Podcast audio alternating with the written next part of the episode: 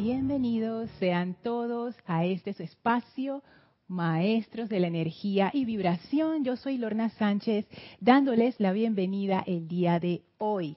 Para dar inicio a la clase, vamos a conectarnos con la energía de los Maestros ascendidos.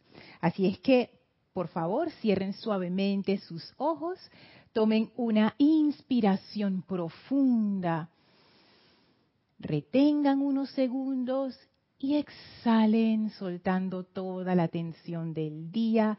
Inhalen profundamente, retengan unos segundos y exhalen, sintiendo como toda energía pesada y oscura, toda discordia sale de ustedes y resbala suavemente a una poderosa llama blanca cristal que flamea a sus pies y esa llama succiona toda esa energía y succiona toda imperfección de sus vehículos físico, etérico, mental y emocional, transmutándola y liberándola en luz.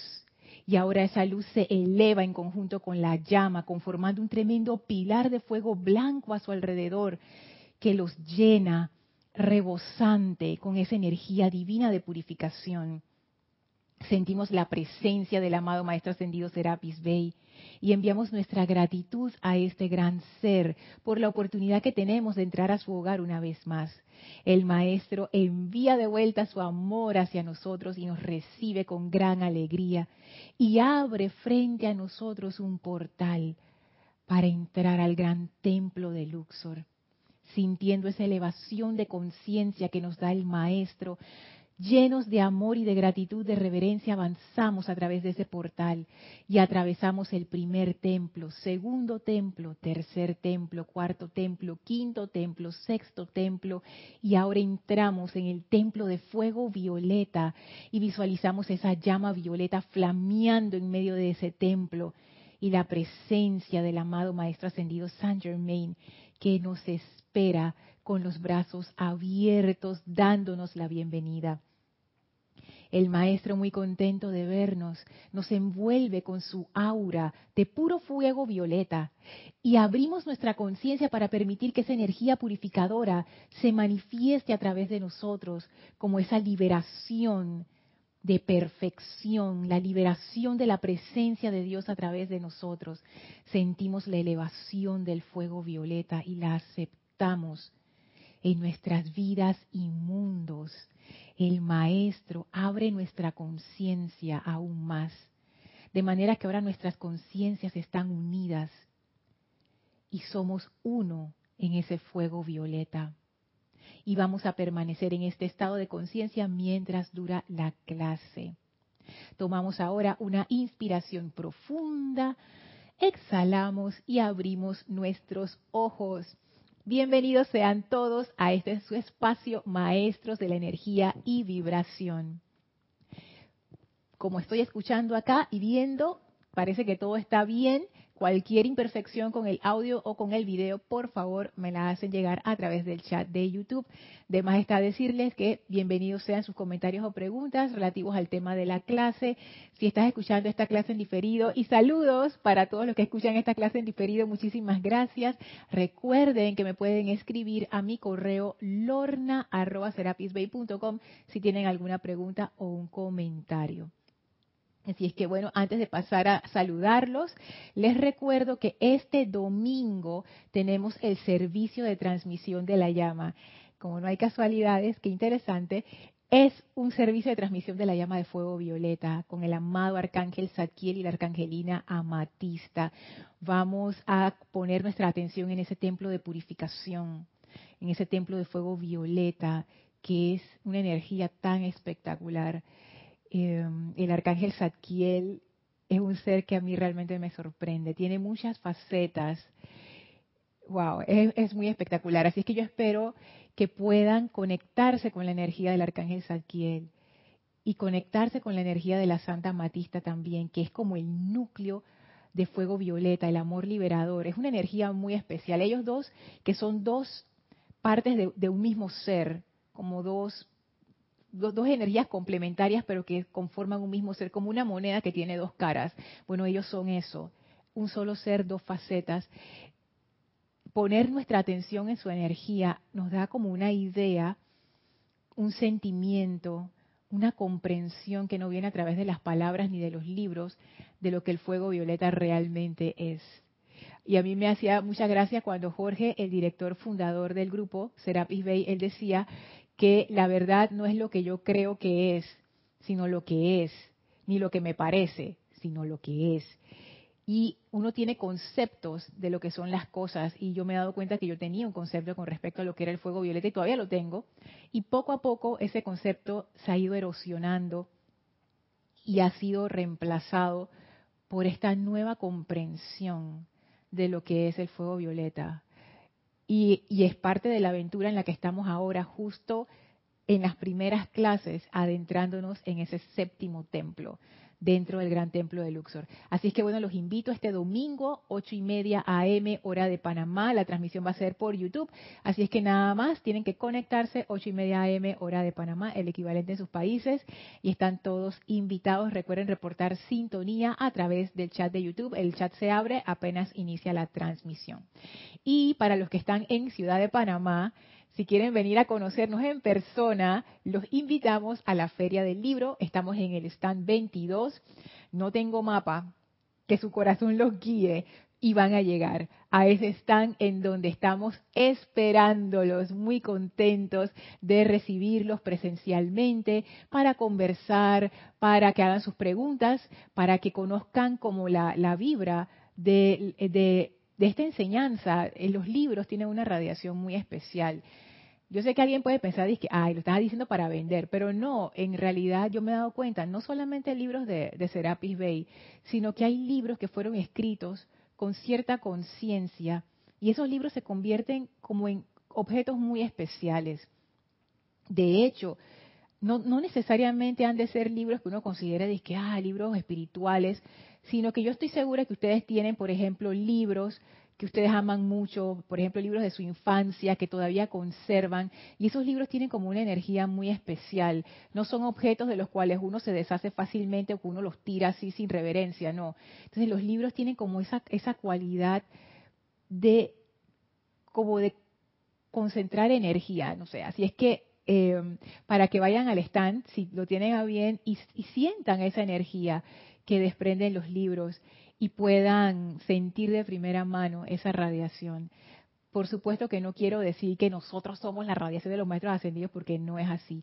Los maestros ascendidos se manifiestan a través de cada ser humano. Donde hay una puerta abierta, ellos están allí. Las puertas se abren a través del amor, a través de la hermandad, de la fraternidad, de toda cosa constructiva y buena. Entonces, no es que es una exclusividad. Sin embargo, como nosotros ponemos nuestra atención como en una parte en una, en una como en, como en una un segmento de esa enseñanza, de esa verdad eterna, que es la enseñanza de los maestros ascendidos, es como, como más fácil degustar ese aspecto, así como hay otros aspectos, por ejemplo, el aspecto cristiano, el aspecto islámico, el aspecto, etcétera. Bueno, es, es muy interesante degustar esa energía y, simplemente estar allí. Así que, bueno, los que están en Ciudad de Panamá están cordialmente invitados, vamos a estar ahí hasta el domingo. Así es que bueno, el domingo acaba la Feria del Libro de Panamá, por eso que estamos ahí, la Feria del Libro, la Feria Internacional del Libro de Panamá. Así es que bueno, que siempre coincide con el servicio de transmisión de la llama de agosto. Así que esta semana estamos como quien dice a máxima capacidad. El grupo está en todo. Ok, ahora sí paso a saludarlos a Maite Mendoza. Hola Maite, saludos hasta Caracas, Venezuela. Hola César Andrés, bendiciones hasta Aguascalientes, México.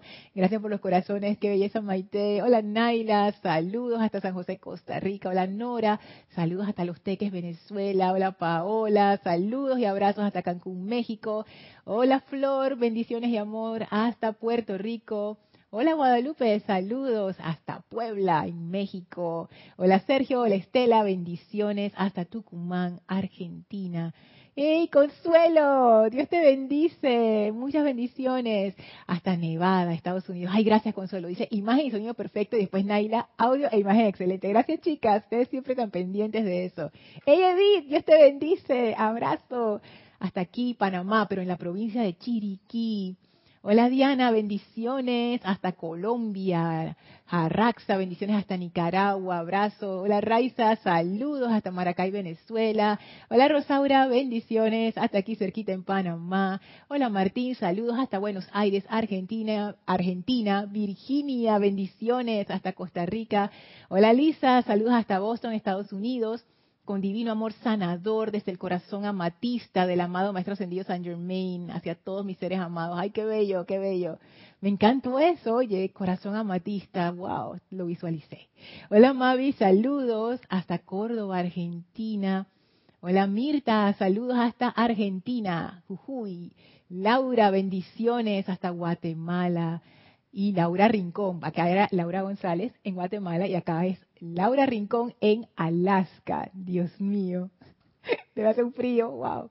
O sea, yo, yo que vivo en el trópico, ya se imaginarán, ¿no? La diferencia de temperatura aquí en Panamá, cuando se pone, entre comillas, frío, que son que 21 grados, una cosa así, que eso nada más pasa de noche, en las madrugadas y a veces muy temprano, cuando está bien nublado y está lloviendo, o sea, hay un montón de condiciones y hay brisa. Y entonces tú ves a la gente con abrigo por ahí. O sea, a ese nivel estamos aquí en el trópico. Ay, dice Rosaura, abrazos y gratitud para Edith. Edith te mandaron saludos. Hey, Yari, bendiciones. Desde la Feria del Libro, abrazo. Yari, que está allá en la Feria del Libro, ahí en, el, en lo que hacemos en el grupo es que nos turnamos. Kira tiene un gran, eh, un gran horario, entonces ahí todos nos fuimos apuntando para hacer los turnos. Y bueno, o sea, nos hemos repartido el, eh, ese, ese gran privilegio de, compartir con las personas. Esa es una experiencia muy especial. Y hemos visto cómo ha ido cambiando a través de los años, desde la intolerancia, las miradas raras, hasta ahora que la gente nos busca y todo. Y que, ustedes que no sé qué, y como llevamos dos años sin hacer feria presencial, la gente todavía recuerda el stand porque regalamos cositas y conversamos con la gente. Y hay gente que simplemente llega una y otra vez a estar allí porque la radiación es, es bien chévere. Entonces, bueno, todos invitados, Feria del Libro. Gracias, Yari. Bendiciones para ti y para todo el equipo que anda por allá en la Feria del Libro. Y bien, hoy vamos a seguir con el tema que hemos estado tratando acerca de esa responsabilidad individual que tiene ese aspecto del fuego violeta. Hola Eduardo, saludos hasta Uruguay. Y saben que, como les he dicho anteriormente, y se los digo de nuevo, pero qué pena, pero es que, es que me sigue sorprendiendo. O sea, cómo, cómo entramos por esa puerta que yo no me esperaba, la puerta de la responsabilidad. Y leía em, en el diario del Puente de la Libertad de Kuzumi Lanto Confucio, creo que era allí, algo que me llamó mucho la atención. Y hablaban acerca de cómo progresan las, las eras, cómo debían haber progresado las eras. Por ejemplo, la era anterior, que era la era que le correspondía al sexto rayo, ahora estamos en esta era que le corresponde al séptimo rayo, pero la era anterior, supuestamente el efecto de esa era es que la mayor cantidad de gente lograra el estado crístico. Y eso no pasó. Y según el plan ideal, entraba la gente, la humanidad, la masa, al séptimo rayo, teniendo esa conciencia crística. Y eso me puso a pensar mucho con lo que hemos estado viendo con respecto a qué conciencia yo necesito tener para poder hacer pleno uso, para recibir verdaderamente la instrucción del fuego violeta. Porque imagínense, en un estado crístico, sin tratar de idealizarlo ni nada, y también digo, yo no estoy en el estado crístico, así que todo esto es como imaginándome cómo sería y deduciendo con lo que he leído de los maestros. Este es un estado en donde uno tiene discernimiento. Discernimiento es la capacidad de distinguir lo real de lo ilusorio, lo que es verdad de lo que no lo es. No es la capacidad de distinguir entre lo bueno y lo malo porque eso es relativo. Es lo, real de lo ilusorio, que era algo que Kira estaba hablando en su clase del miércoles anterior. Muy buena esa clase, véanla si pueden. Y cuando uno tiene esa, ese discernimiento, uno puede ver a través del disfraz de las cosas y uno puede darse cuenta cuando uno está sembrando esas semillas o cuando viene la energía retornante, uno puede, en vez de dejarse asustar por la apariencia que tiene esa energía, como que ¡Ah! carencia económica, ¡Ah! enfermedad, ¡Ah! se fue mi, mi pareja, etcétera, etcétera, en vez de asustarse, uno con discernimiento, uno ve a través de esa situación y se da cuenta, mira la energía que está regresando allí. Vamos a investigar más, cuál es la causa y núcleo de eso, por qué esta energía está retornando. En vez de poner mi atención en la parte, en la reacción emocional, que era, que era lo que estábamos hablando en el sexto templo, no es que las emociones se pueden meter en una gaveta y decir, chao, ya no voy a sentir más. No es eso, porque el emocional es parte del hecho de tener un cuaternario inferior, físico, etérico, mental y emocional. O sea, se necesitan los cuatro para estar aquí. Lo que hay que pienso yo corregir, por lo menos eso fue lo que yo me llevé del recorrido por el sexto templo, es nuestra, nuestro apego a la parte emocional. Le damos demasiada importancia a la parte emocional. Y la parte emocional en nuestras vidas, aunque, por ejemplo, yo siento que es la gran cosota y eso le da como, como, como la sal de la vida, la maravilla en mi vida, realmente no es tan importante. Y tiene la misma importancia que los otros vehículos. no, no lo es uno piensa que sí, yo pienso que sí, pero me he ido dando cuenta poco a poco, experimentando y viendo ciertas cosas y leyendo y reflexionando, que realmente no es tan importante.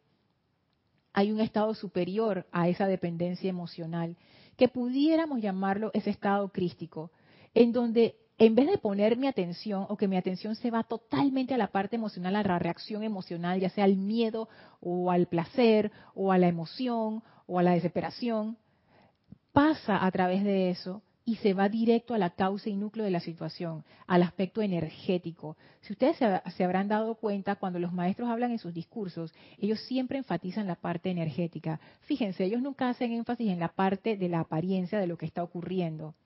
Ellos hacen énfasis siempre en las causas y núcleos, en la energía retornante y en cómo uno actúa, no reacciona, actúa o debería actuar si tuviéramos realmente ya esa, esa capacidad que me imagino que da el estado crístico, de tomar una acción no con base en el capricho de mi cuerpo emocional, no con base en mi importancia personal, sino con base en lo que es necesario hacer en el momento, que es como vivir en orden divino, que era uno de los componentes que estábamos hablando también en la clase anterior.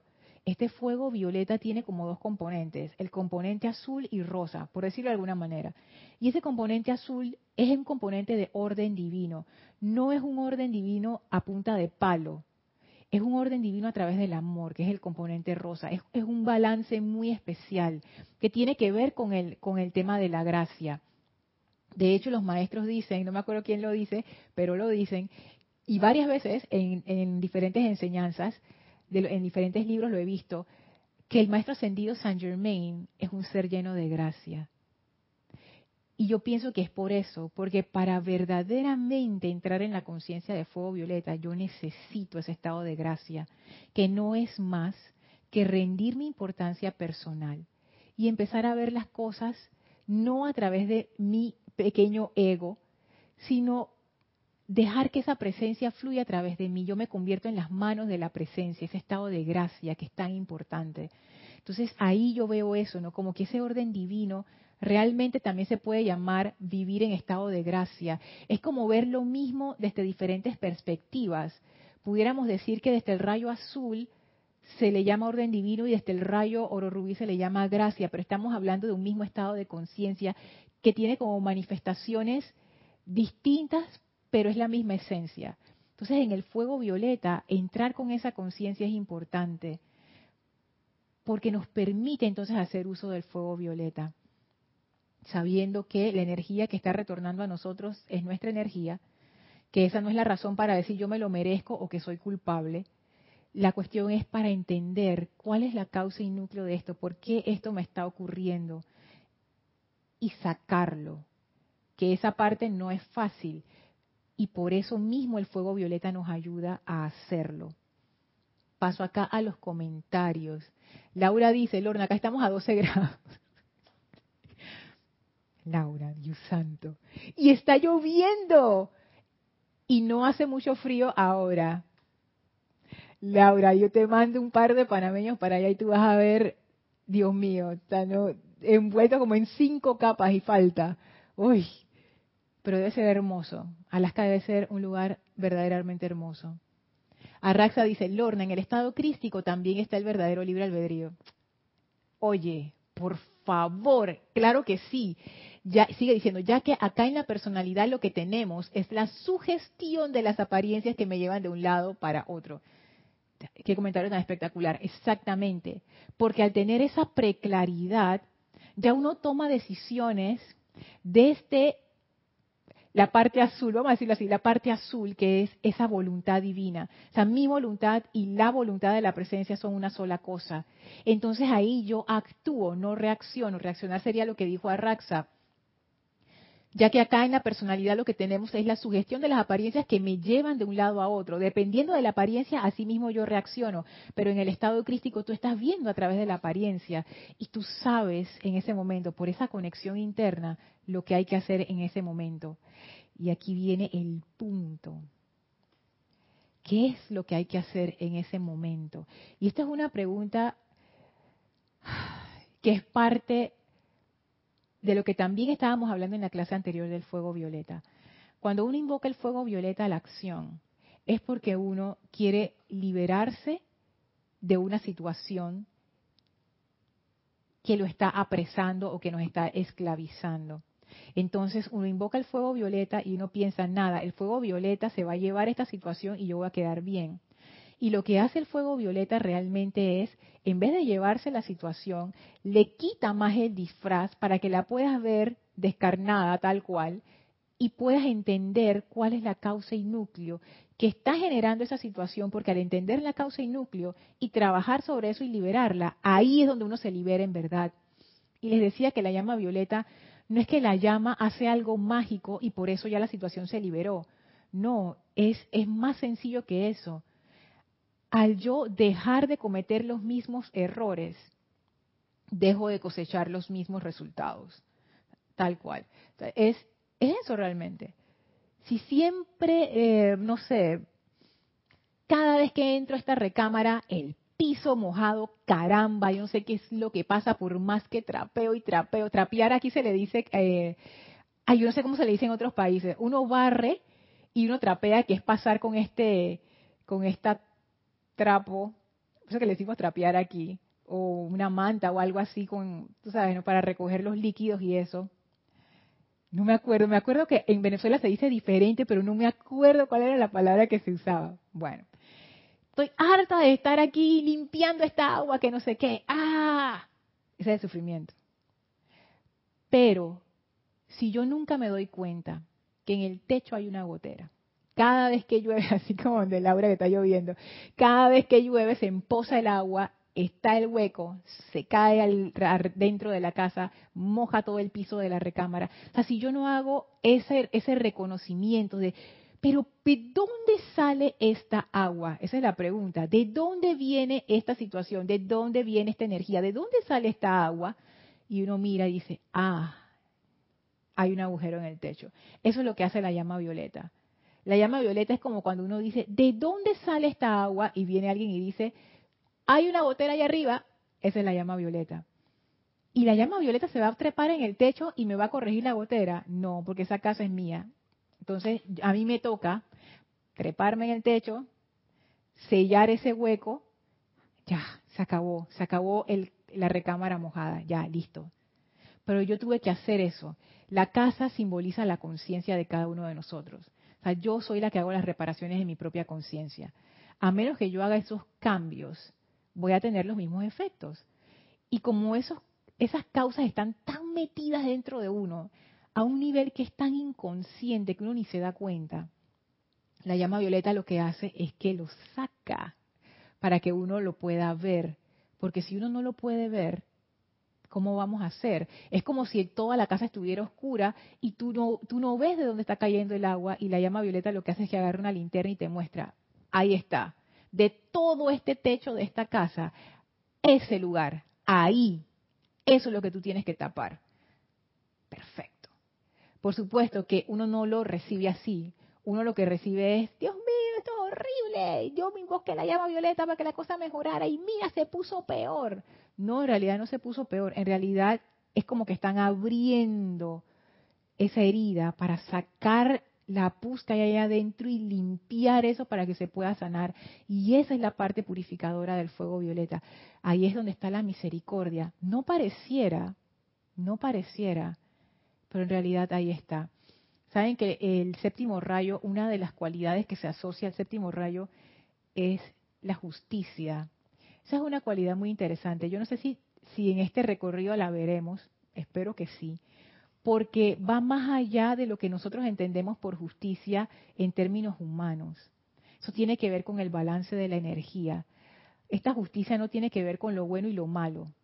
No tiene nada que ver con eso. Lo bueno y lo malo realmente es irrelevante. Tiene que ver con lo que es justo, con lo que es necesario en ese momento, tiene que ver con el orden divino. Por eso digo que el séptimo rayo tiene mucha relación con el, con el rayo azul y el rayo rosa, es, es un balance muy especial. A ver, ay, ahí está, Flor, gracias. En Venezuela se dice mopear y en Puerto Rico mapear. Esa era la palabra, gracias Flor, gracias. Ah, y también esta la he escuchado. Raiza dice, en Venezuela es pasar coleto. También, yay, Mario Pinzón, Coleta, oye, hey Mario, bendiciones, gracias por los arcoíris, los pandas, las mariposas y el corazón, qué belleza. Diego dice, le saluda desde Tucumán, Argentina. Hola Diego, saludos. Dice, a las llamas hay que imaginarlas o cómo se hace para verlas. Muchas gracias. Bueno, eso, la respuesta, la respuesta como demasiado eh, sencilla, digamos, sobresimplificada, esa es la palabra. La respuesta sobresimplificada es sí, te las imaginas. Pero es que detrás de eso hay, toda una cuestión. Para explicarlo rápidamente, nuestra imaginación no es algo inofensivo. Cuando uno ve a los niños imaginando cosas, uno dice, ay, está soñando, ay, está imaginando cosas y no sé qué, y uno piensa que la imaginación no hace nada, no. La imaginación es nuestro uso de las facultades de pensamiento y sentimiento, y la imaginación tiene varias, varias cualidades. Una de ellas es, tiene un poder creador, porque aunque no es algo físico, la imaginación es el primer paso antes de que las cosas se vuelvan físicas. Eso. Número dos, y esta es la parte interesante, la imaginación también tiene un poder magnético. Si tú pones tu atención en una, llama color violeta, esa llama color violeta, si eres una persona que nunca antes no, no sabe nada de llama violeta, no sabe ni qué es eso, y se imagina una llama de color violeta, probablemente no pase nada. Hay gente que sí le pasa, pero vamos a decir que no le pasó. Pero si tú eres una persona que ha estado estudiando la enseñanza, que has estado decretando, que has estado visualizando el fuego violeta, que has estado invocando al Maestro Ascendido Saint Germain, se empieza a hacer una asociación entre esa imagen de la llama violeta y todo este poder, todo este momentum que uno empieza a acumular, por decirlo de alguna manera, y eso empieza a unirse. Y eso es súper, súper, súper poderoso. Esto viene con el tiempo. Y estos son como, como las aplicaciones que uno hace. A veces uno piensa que uno hace estas cosas y eso no tiene ningún efecto. Y sí tiene un efecto y es bien poderoso. Por ejemplo, si uno tiene, si uno se siente mal y tú ya tienes ese momentum, o sea, esa práctica de estar visualizando el fuego violeta y de asociándolo con la energía de los maestros, si tú te visualizas envuelto en fuego violeta, tú vas a sentir un cambio, porque no es que tú te lo estás imaginando y eso no hace nada, sino que esa imagen es como una puerta a través de del cual esa energía que llamamos el fuego violeta puede pasar. Entonces, sí, imaginándote una llama violeta, haces la conexión con la llama, pero no es solo eso. Hay una conexión interna que se va formando en la medida en que tú vas invocando a los maestros que tienen que ver con el fuego violeta y te vas dando un espacio para sentir esta energía cómo se siente. Y al inicio puede que no pase nada y no sientas nada, pero con el tiempo sí. Entonces es eso, ¿no? Como que esas imágenes de las llamas, lo que son, son como construcciones no físicas, pero que concentran poder. por decirlo de alguna manera. Por ejemplo, muchos lo hacen, el círculo de protección. Eso es una actividad, por ejemplo, yo te puedo decir que yo la uso siempre, cada vez, por, cada vez que salgo de mi casa la utilizo, cada vez que voy a manejar la utilizo, cada vez que voy a un lugar que no conozco la utilizo. Y ya de tanto utilizarla y de tanto asociarla con esa actividad de protección, hay veces que yo nada más tengo que hacer el gesto y ya, es como que ahí está la, ahí está la protección. O sea, yo de una vez siento eso. Pero eso es práctica. Y esos son estos recursos que, que uno utiliza y que los maestros ponen en los libros. Ellos ponen un montón de, de imágenes que uno puede energizar como si fueran tus herramientas. La espada de llama azul, el pilar de fuego violeta. Incluso aquellos de ustedes que ofician la ceremonia de apertura. Oh, esa ceremonia de apertura es fuerte al inicio uno no lo siente, pero ya los que, usted, los que ofician, los que tienen mucho tiempo oficiando, haciendo esa ceremonia de apertura, yo estoy segura que ustedes se ponen de pie enfrente al altar y ya. no tienen que decir nada, ya, en ese, ya. No han encendido las velas, ya, la energía está ahí. es, es eso, es esa, esa conexión interna. Arraxa dice, acá le decimos lampasear. o sea, usar el lampazo. Wow. ¿Y por qué no se llamará tan diferente en tantos lugares? Edgardo dice, al final llegamos a la causa que debemos transmutar si nuestra conciencia está preparada. Se me viene a la mente una lógica exacta como matemática. Tú sabes, Edgardo, que a mí me pasa algo similar. Primero que todo, lo que tú dices es al final llegamos a la causa que debemos transmutar si nuestra conciencia está preparada. Yo también lo creo así, eh, pero esta es mi opinión. Y también la opinión de Edgardo. Pero es, eso, ¿no? Como que uno no va a enfrentar algo para lo cual uno no está preparado. En el momento justo se da la cuestión. Hay veces que yo he, invocado por asistencia con alguna situación, algún problema, alguna cuestión, y no viene la respuesta y no viene la respuesta. Y cuando la respuesta llega, en ese momento yo me doy cuenta, ah, es que no podía venir antes. Por lo que es el maestro ascendido Kusumi. Yo no iba a reconocer que esa energía era mía. Y generalmente viene por ese lado. Como que yo no estaba preparada para aceptar la energía retornante y que yo puse esa causa allí. Cuando mi conciencia es como que, ok, ya he sufrido suficiente, he sufrido lo suficiente como para abrir mi mente. Ah, ahí viene la respuesta. Entonces sí, y lo otro es que yo también siento que esto de la, por lo menos en el aspecto justicia del, del fuego violeta, es algo bien, no sé si decirlo matemático, pero es algo exacto. Tú recibes lo que das. Y no tiene que ver si tú eres malo, si tú eres bueno, entre comillas, o si tú lo hiciste bien o si tú lo hiciste mal, o si tu trayectoria no sé qué, no. Es, como que la ley del círculo es la ley del círculo. Se aplica para Helios y Vesta, los dioses soles, se aplica para mí, se aplica para ti, se aplica para todo el mundo. Y ya. Y yo, yo percibo eso dentro también del fuego violeta, que no quiere decir que es como frío o indiferente, pero sí tiene esa cualidad impersonal. no, no, no depende de la personalidad. No es que me cae bien y no le va, y entonces la ley de círculo no se le va a aplicar. Ay, este maestro ha hecho tanto bien al mundo y ahora que metió la pata, entonces no le va a tocar. Que yo no sé si los maestros meten la pata, pero no sé. Pero es, parte del ejemplo. No, o sea, le, le toca a todo el mundo. Ley de círculo es ley de círculo. Y lo que uno siembra es lo que uno cosecha. ¿Y qué yo, qué yo necesito hacer si estoy recibiendo una cosecha que no quiero? Sembrar nuevas causas. Para que esas nuevas causas generen nuevos efectos que neutralicen los efectos anteriores. y tiene esa cualidad también como, como, como fórmulas, pues como que pongo un ingrediente aquí, pongo un ingrediente allá para causar este efecto. No es a lo loco, no es de que, ay, a lo emocional así, no sé qué, no. Es como bien exacto en ese aspecto. Diana dice, y normalmente no hay una sola gotera.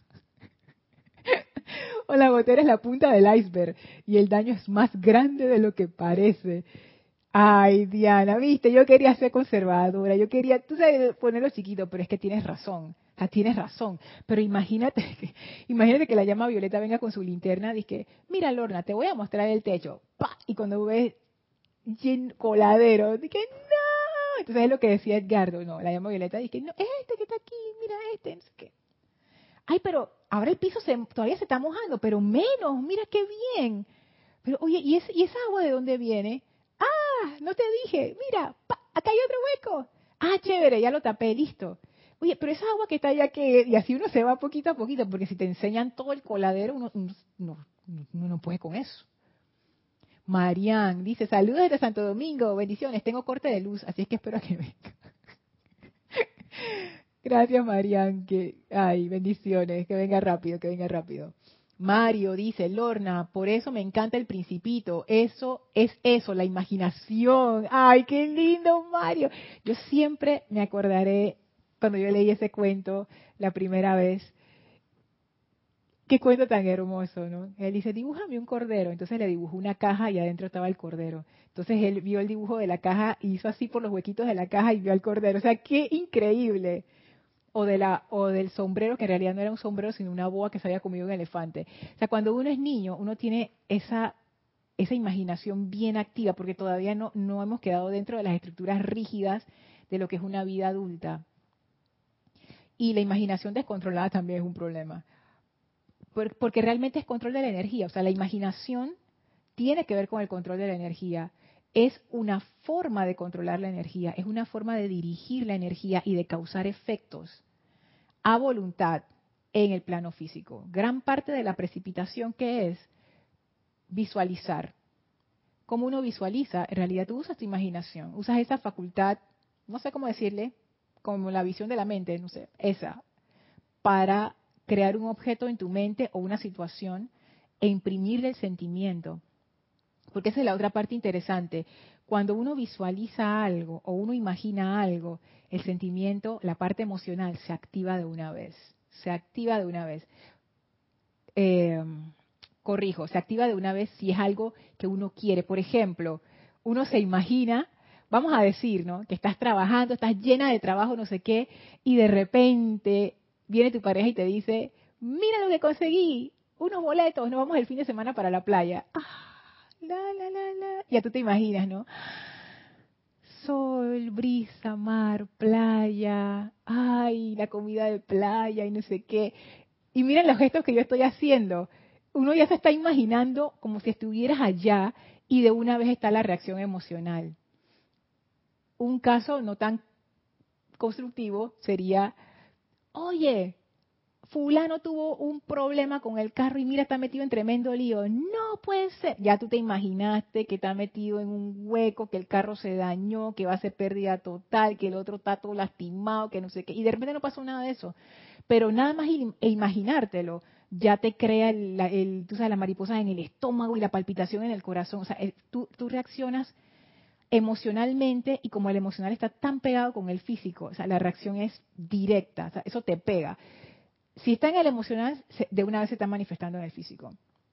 Así es que esa también es una, una cuestión que tiene la parte de la imaginación, la parte de la visualización, y por eso es que es tan poderosa, porque apenas uno le pone sentimiento a una imagen, es como si tú estuvieras presionando una masilla, es, como si tú estuvieras presionando en el mundo de la forma y para que para hacer esa marca para que se para que se manifieste. Ahí está uno creando causas y núcleos. Dice Mario, imaginarse es crear. Así es, así es. Dice Mario también, sentir lo dice el amado Saint Germain. Sentir, sentir, sentir, esto rompe cualquier costra. Esa parte del sentimiento es bien importante. Hay una diferencia entre nuestro estado actual, que es ser adictos a la parte emocional, y la maestría emocional, que fue lo que intentó mostrarnos la amada maestra ascendida Lady Nada en el sexto templo. Yo digo intentó porque yo, no, obviamente no lo he logrado, pero por lo menos pude como percibir a qué ella se refería con lo que es maestría emocional. Que no es cerrarle la puerta a lo emocional, sino dirigirlo conscientemente sin que ese río te arrastre. eso. Laura dice, definitivamente Lorna, recibes lo que das, tal cual, sí o no. es, que es así. aunque uno no lo acepte, aunque Lorna no lo acepte, es lo que es. Hola Caridad, buenas noches y bendiciones hasta Miami. Manda su jardín hermoso. Hey Maciel, Dios te bendice. Saludos hasta aquí, Panamá. Laura dice, creo que las leyes son impersonales. No, no puede, Padre Dios, hacer excepciones. Eso sí no sería justo. Me da, me causa gracia cuando pones esa palabra, no justo, y hablando de justicia y hablando del fuego violeta. Sabes que, que yo he llegado incluso a pensar que las leyes, ¿qué son las leyes? Es como la forma en que esto que llamamos Dios opera. no es que haya alguien, como tú dices, no, no es que haya alguien y que, Laura, te portaste mal, pao, pao, va para allá el castigo. No hay nadie viendo eso, no hay nadie, es uno mismo. Uno mismo que se crea su propio infierno o su propio cielo. Uno compra los ingredientes y se come esa comida. Hola Mariam, saludos, Mariam Harp, hasta Buenos Aires, Argentina. Dice Arraxa. Lorna, recuerdo el ejemplo que nos decía Jorge con el símil de la llama violeta, de que nos de que nos enseñen de una vez todos los libros que vamos a leer desde primaria hasta la maestría, plop como con Dorito. Así mismo es Arraxa. No, es que, es que yo, quedaría totalmente abrumada, o sea, como que quedaría en shock. Y cuando uno es niño o niña, que uno está, tú sabes que la mente de uno es como bien, también impresionable. Es como que, y ahora tienes que hacer toda esta tarea. No, salgo huyendo. Entonces es poco a poco, en la, eh, como dice Edgardo, ¿no? en la medida en que mi conciencia lo pueda asimilar, en esa medida vamos avanzando. Y esto del, hay comentarios, más comentarios aquí. Edgardo dice, pensé en la cantidad de ruido que le pongo a cada día, YouTube, WhatsApp, Netflix, etcétera, toda la lluvia de información que llega y de alguna manera acepto y moldea mi vida. Es necesario enfocarse. Tú has tocado un punto bien sensible, Edgardo, que tiene que ver con justo con lo que vamos a leer acá. Y tiene que ver también con esa corrección que trae el fuego violeta, como les decía en la clase anterior, yo percibo, no es que sea así, es una percepción mía, que puede estar equivocada, pero yo percibo ese fuego violeta es como una corrección, como que, ah,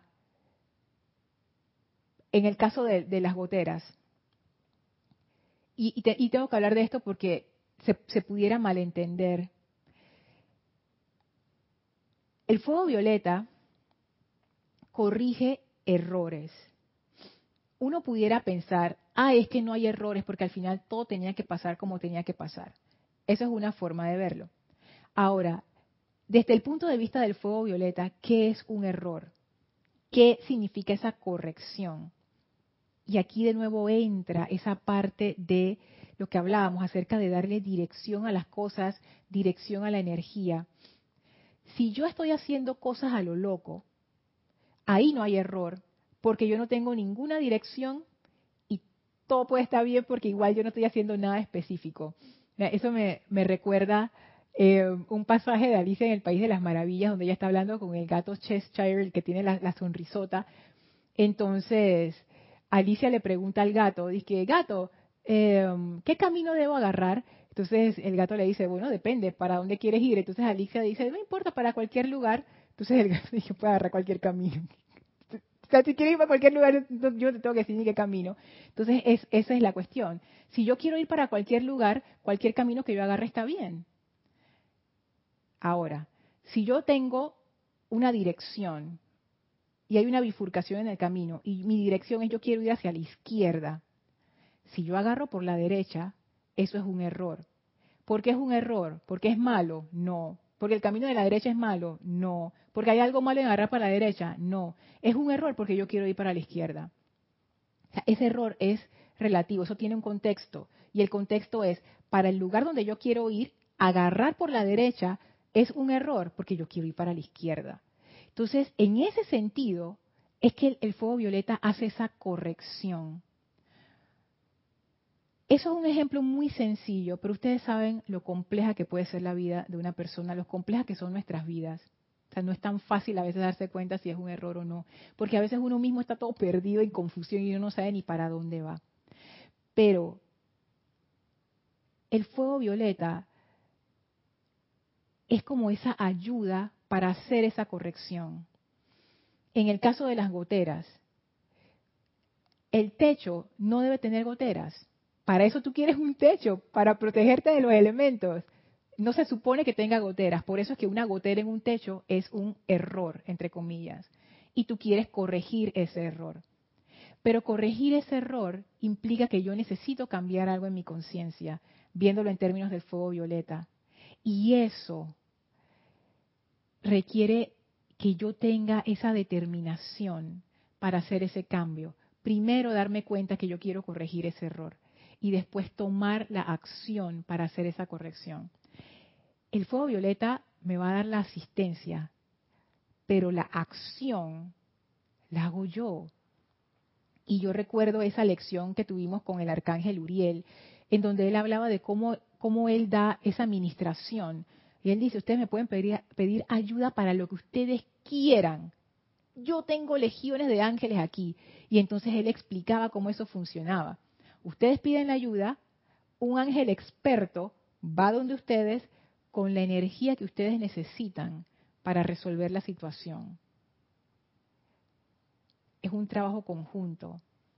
No es de que ahora ángel pasa y arregla. No, el ángel te trae como quien dice el combustible esto es lo que tú necesitas para poner a esa máquina, pero yo soy la que tengo que encender la máquina, ponerla a funcionar, etcétera. Entonces el fuego violeta tiene esa misma connotación. Sea, no es que el fuego violeta te va a hacer la tarea, no es que el fuego violeta te va a cerrar la gotera, es que el fuego violeta te da esa energía que te permite transmutar ese odio en amor y salir adelante y hacer la corrección. Pero yo necesito también ser parte de esa corrección. Entonces eso amarra con el discurso del gran director divino, que era lo que quería traer hoy, y que miren la hora que es y todavía no he empezado, que se llama Firmeza y Determinación, que está en el libro Discursos del Yo Soy del Gran Director Divino, página 102. Y vamos a ver este discurso en detalle porque es bien importante. En la clase de apertura del, o de cierre, creo que fue la de cierre del sexto templo, vimos dos discursos. Un discurso de la maestra ascendida Lady Nada que sintetizaba todo lo que vimos en el sexto templo, que se está en la mágica presencia y ya lo vimos. Y este discurso del gran director divino, que es un ser de fuego violeta, que abre el séptimo templo. Y por eso es que quiero que lo veamos, porque esto está alineado con esa actitud que necesitamos para realmente poner en acción el fuego violeta. O sea, no solamente invocarlo y sentirlo y qué rico el fuego violeta, sino para que tenga efecto en nuestra vida. Por eso les decía, si yo no tengo una dirección y yo invoco el fuego violeta, ¿qué va a pasar ahí? el fuego violeta es, es eso. Yo he percibido un error en mi vida, yo quiero hacer la corrección, yo invoco el fuego violeta. Y el fuego violeta me va a dar la energía para hacer esa corrección, me va a dar la asistencia para hacer esa corrección pero yo necesito también ser parte de esa corrección y querer hacerlo. Y eso va a ser difícil porque es, ir en contra de mis hábitos. Marian dice, Lorna, me gustaría, como el rayo violeta es el rayo de la libertad y fortaleza, me gustaría que nos hablase del empoderamiento. ¿Qué es una persona empoderada? Yo creo que con el discurso que vamos a ver se puede percibir eso no es, siento, diciéndolo así preliminarmente porque no nos hemos sumergido, siento que no es lo que uno piensa que es, eso del empoderamiento. Como se entiende en el mundo de nosotras, pues, o sea, que hay una mujer empoderada, un joven empoderado, un hombre empoderado. Acá es, sí es empoderamiento, pero va como por, otro camino. Eso lo vamos a ver en el discurso. Hola Alonso, bendiciones hasta Colombia. Hola José Apolo, Dios te bendice hasta Guayaquil, Ecuador. Y para terminar lo que decía Edgardo acá arriba, que fue lo que inició el, último comentario. Cuando Edgardo dice, la cantidad de ruido que le pongo, ay, se puso borroso. Perdón. ¿Se arregló? Ya. Ay, sorry, es que sí, a veces no me doy cuenta y, y sí. Bien, un error. Ya va Violeta, se corrigió. Ok, lo que decía Edgardo, la cantidad de ruido que le pongo a cada día a YouTube, a WhatsApp, a Netflix. Cada uno de estas aplicaciones, programas, etcétera, que Edgardo ha mencionado, son cosas que han sido diseñadas para atrapar nuestra atención, porque así es que hacen el negocio. Y yo no soy inmune, ojo. Y me causa gracia porque apartarse de estas aplicaciones o de cualquier cosa que atrape nuestra atención de manera compulsiva, nos va a enfrentar de nuevo a esto que nos va a decir el gran director divino. Y dice así. Ah, gracias José, ya la, ya la arreglé. Firmeza y determinación, dice el gran director divino. Si las personas Voy a leer un poquito de arriba antes de entrar acá. Si las personas desean corregir por su cuenta estas condiciones, o sea, cualquier condición que requiera corrección, si han cometido estos errores, entonces nos encontrarán prestos a darles toda la asistencia posible. Dice, el gran director divino comienza diciendo cuál es la condición para recibir su asistencia y la asistencia de todos los seres de luz. Número uno, si las personas desean corregir por su cuenta estas condiciones. Número dos, si han cometido estos errores.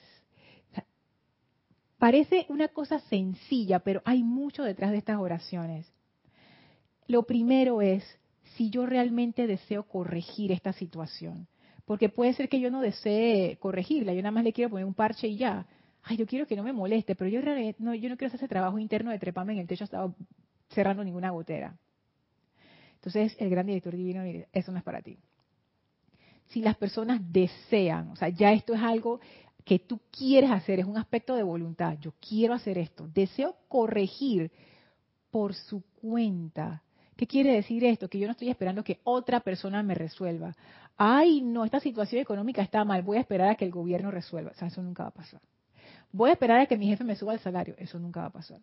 Voy a esperar a que mi pareja deje de tirar basura en el piso. Eso nunca va a pasar. Porque yo estoy poniendo como mi poder, comienzo lo del empoderamiento, Marian, estoy poniendo mi poder en manos de otras personas. O sea, no estoy asumiendo mi poder creador. El séptimo rayo, al igual que el primer rayo, es un rayo de realeza. Esto es un rayo de comando, esto es un rayo como de, nobleza. Y esa realeza, esa nobleza, ese, esa cualidad, no es, dice que, ah, yo soy la reina y por ende todos ustedes son mis súbitos y ahora todos van a hacer lo que yo les digo. Eso no es. Esta nobleza es que tú vas adelante. Si hay un ejército, la persona que va delante de ese ejército eres tú. Y la gente que te sigue atrás. ¿Qué quiere decir eso? Que si vamos a enfrentar una batalla, la persona que está más en peligro en esa situación eres tú. Tú vas a la cabeza. Porque tú representas ese poder, tú representas la fuerza. Y tú no vas a mandar a tu gente hasta decir que vayan ustedes y peleen ustedes y yo me quedo por acá viendo. No, no, no, no. Yo voy a la cabeza. Yo voy adelante. Yo voy dirigiendo porque yo sé para dónde vamos. Yo sé lo que yo quiero lograr. Y es lo mismo con nuestra energía. Lo que nosotros hacemos es, energía, haz lo que tú quieras. Dale, dale. Amado cuerpo emocional, resuelve tú. Dale tú, resuelve mi vida, hazme feliz. Cuerpo emocional no sabe ni qué hacer y hace lo que puede, pero no, pero esa no es la función del cuerpo emocional. Cuerpo mental, atibórrate de, de cosas ahí y dime qué es lo que tengo que hacer. Bueno, igual, como el gato ese de, Alicia en el País de las Maravillas. Si no quieres ir para ningún lugar en especial, voy a hacer cualquier cosa y igual está bien. Y lo que nosotros necesitamos hacer es ponernos adelante de la energía y decir, síganme. Este es el patrón. Esto es lo que vamos a hacer. Esto es lo que yo he visualizado. Ahí vamos a poner energía y no nos vamos a desviar. Y los vehículos dicen, sí. Eso es maestría. Eso es lo que significa, o por lo menos lo que yo interpreto, por su cuenta. yo no le estoy dando mi cetro de poder a nadie. Yo estoy asumiendo ese cetro de poder. ¿Y qué creen? Como decía Peter Parker, el, tío de Peter Parker, con grandes poderes vienen grandes responsabilidades. Peter Parker del, hombre araña. Es cierto, grandes poderes traen grandes responsabilidades. Uno va con el otro. No es de que ah, yo tengo gran poder pero no tengo ninguna responsabilidad. O yo tengo mucha responsabilidad pero no tengo ningún poder. No, no, no. Van juntas. Y si tú sientes o piensas que tienes poder, pero no tienes responsabilidad, tú no tienes poder. Porque van juntas. Y lo otro que dice el gran director divino es, si han cometido estos errores, ¿qué quiere decir? Que yo me tengo que dar cuenta que cometí un error. Ah, no, pero yo no me equivoqué. Yo bien que le dije lo que le tenía que decir, bla, bla, bla, eso no fue un error. ¿Por qué no fue un error? porque yo no quiero reconciliarme con esta persona, yo lo que quiero es darle su palo y su merecido. Ah, bueno, entonces sí no fue un error. Pero si de repente yo me ilumino en esas raras ocasiones del mundo y digo, esto, esto no está bien, yo quiero irme por el amor, entonces eso sí fue un error. Y ahí me doy cuenta, yo cometí un error, eso no estuvo bien. Ahí, dice el del gran director divino, entonces nos encontrarán prestos a darles toda la asistencia posible. Y ponen asistencia con A mayúscula, o sea, agárrate. Aquí viene la caballería. vamos a ayudarte 100%. Son las 8 y 1, Dios mío. Y de ahí una oración.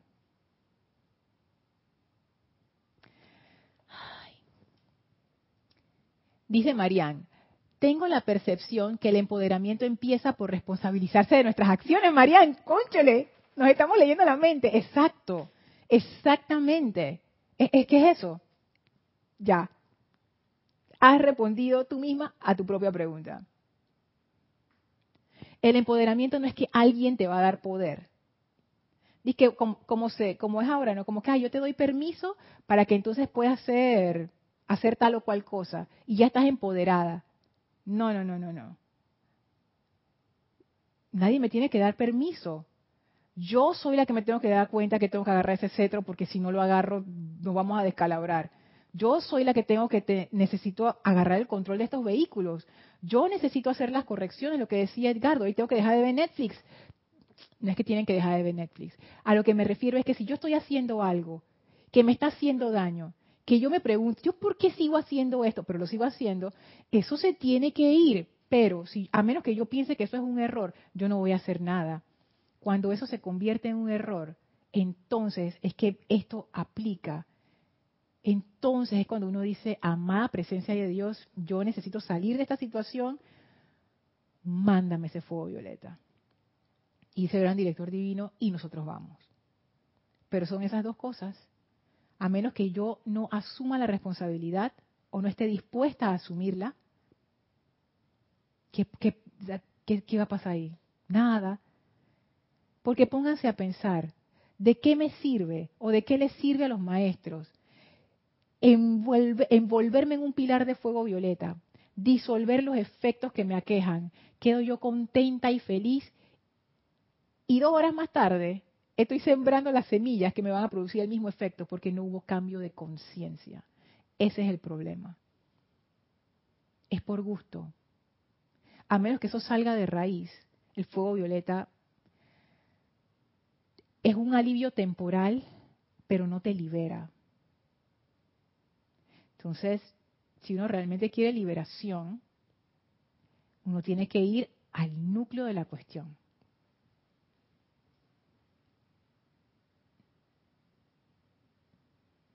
Ahí dice Diana, y yo soy ese empoderamiento de la llama triple. Paola dice, ¿qué libro es Lorna? Discursos del yo soy del gran director divino, página 102. Gracias a ustedes, Estela y Sergio. Mario dice, la película es fantasía. Esa película es muy especial. Esa de Disney. Diana dice, tranquilo, Lorna, tenemos la eternidad. Lo digo en sentido muy positivo, no de aletargamiento. No, gracias a ustedes, gracias a ustedes por su paciencia, porque yo siempre me paso y, y ustedes siempre tan amables. Tan amables. Vamos a dejar la clase hasta aquí. Y bueno, sabiendo que en la próxima clase seguimos con el discurso del gran director divino, ustedes van a ver la joya que este discurso es para entrar a la conciencia de fuego violeta. Así es que bueno, sin más, vamos a despedirnos del maestro ascendido Saint Germain. Por favor, cierren sus ojos.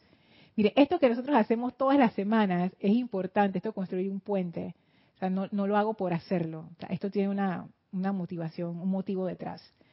Cierren suavemente sus ojos, visualicen al Maestro Ascendido Saint Germain frente a ustedes, envíenle su amor y gratitud. El Maestro nos bendice y nos da esa comprensión del fuego violeta nos envuelve en un pilar de fuego violeta. Y ahora abre un portal frente a nosotros, el cual atravesamos, llenos de gratitud, para regresar al sitio donde nos encontramos físicamente. Y aprovechamos para expandir esa llama violeta de amor y liberación a todo nuestro alrededor. Tomen ahora una inspiración profunda exhalen y abran sus ojos. Muchísimas gracias por haberme acompañado el día de hoy. Recuerden este domingo, servicio de transmisión de la llama, ocho y media AM, hora de Panamá. Y para los que están en Ciudad de Panamá, no olviden, si quieren venir a conocernos o a visitarnos en la Feria del Libro, estamos en el stand número 22.